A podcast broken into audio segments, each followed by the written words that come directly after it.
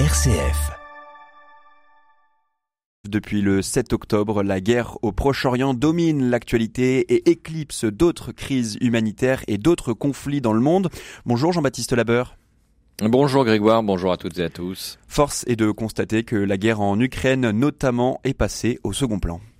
Oui, dans les médias, c'est un peu, vous le savez, le principe des vases communicants, une actualité en chasse l'autre, mais c'est aussi le cas sur le plan diplomatique. La guerre entre le Hamas et Israël focalise l'attention et les moyens des chancelleries. L'Ukraine n'est plus sur le haut de la pile des priorités alors que le conflit est toujours en cours. À l'entrée de l'hiver, Kiev s'interroge sur le soutien occidental et fait toujours face à de multiples défis. Constat dressé ce matin par Cyril Brett, spécialiste de la Russie et de l'Ukraine et chercheur à l'Institut Jacques Delors. Les autorités ukrainiennes et la population ukrainienne sont dans un temps faible de leur résistance à l'invasion euh, russe. Premièrement, l'attention accordée par l'Occident au, conflit en Israël. Deuxièmement, le début de la campagne électorale américaine où des voix se font entendre pour réduire ou modérer euh, le soutien euh, à l'Ukraine. En outre, l'entrée dans l'hiver qui va poser des problèmes, notamment en termes d'infrastructures énergétiques et électriques. Et puis, le temps joue en faveur de l'effort de guerre russe. La Russie a mis du temps à mobiliser, à relancer certaines lignes de, production, notamment euh, de missiles.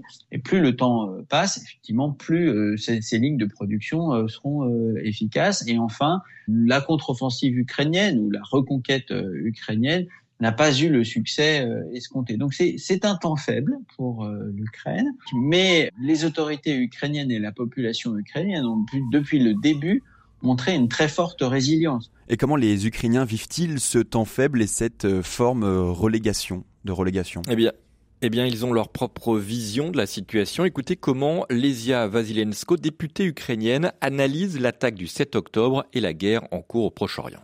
Pour nous, les Ukrainiens, on voit la situation avec euh, Israël et Palestine et la situation à Gaza comme une continuation de l'agression russe.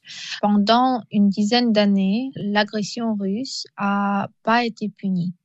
C'est seulement pendant les dernières euh, presque deux années qu'il y a eu une réaction euh, plus ou moins concrète de la part des pays occidentaux, des pays démocratiques à l'agression russe. Mais cependant, l'agresseur, il continue toujours euh, à faire la guerre, il continue toujours à commettre euh, des crimes absolument atroces, euh, des crimes de guerre, des crimes contre euh, l'humanité. Qu'est-ce que ça fait dans le contexte mondial? Ça inspire les autres dirigeants des régimes autoritaires, des régimes terroristes à faire la même chose. Et Volodymyr Zelensky avait d'ailleurs suggéré il y a cinq semaines l'implication du Kremlin dans l'attaque du Hamas en raison des liens que la diplomatie russe entretient avec le mouvement islamiste palestinien. La Russie ne le qualifie pas d'ailleurs de terroriste et plusieurs membres du Hamas se sont rendus récemment à Moscou, même si des otages russes sont détenus à Gaza. Vladimir Poutine essaye de tirer parti de cette situation. Pour euh, Lesia Vazilensko, ce serait une erreur stratégique majeure des Occidentaux s'ils laissaient de côté l'Ukraine. C'est la tactique des Russes euh, pour euh, achever ce but-là, pour que la guerre en Ukraine soit euh, oubliée.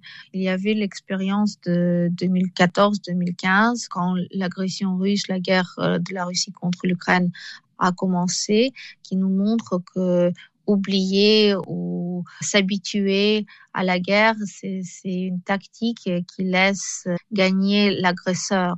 Donc euh, j'espère vraiment que cette faute euh, ne sera pas répétée par euh, les pays partenaires de l'Ukraine, par les pays occidentaux, les dirigeants démocratiques, que l'Ukraine sera toujours restera toujours en priorité parce que c'est pas seulement la victoire de l'Ukraine dont il s'agit, mais il s'agit de la victoire de la démocratie, il s'agit du renouvellement de l'ordre public stable et de la sécurité internationale et surtout de la sécurité régionale européenne.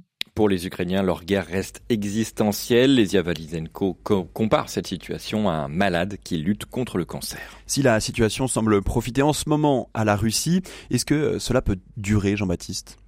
Alors c'est encore difficile de le dire, mais selon Cyril Brett, chercheur à l'Institut Jacques Delors, on pourrait assister à une forme de rééquilibrage à terme est-ce que euh, la, Russie peut en bénéficier sur le long terme? Parce que un, gain provisoire lui permettra éventuellement de, faire quelques manœuvres sur le terrain qui presseront plus inaperçues, prendre également des initiatives diplomatiques qui seront moins suivies, notamment en Occident. Ça offre à la Russie un léger répit, mais est-ce que pour autant elle est en mesure d'en profiter? Ça reste à démontrer il faut voir aussi que sur le court terme, il peut y avoir un déséquilibre qui se crée, mais que sur le long terme, car ces deux conflits sont malheureusement destinés à durer, sur le, long terme, il y aura un rééquilibrage de l'attention médiatique et de l'attention diplomatique entre l'Ukraine et Israël. Du côté euh, des humanitaires, l'inquiétude est aussi palpable.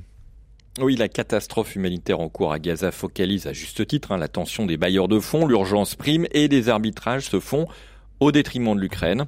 À cette heure, les financements pour l'aide humanitaire dans le pays ne sont pas couverts, explique Fabrice Martin.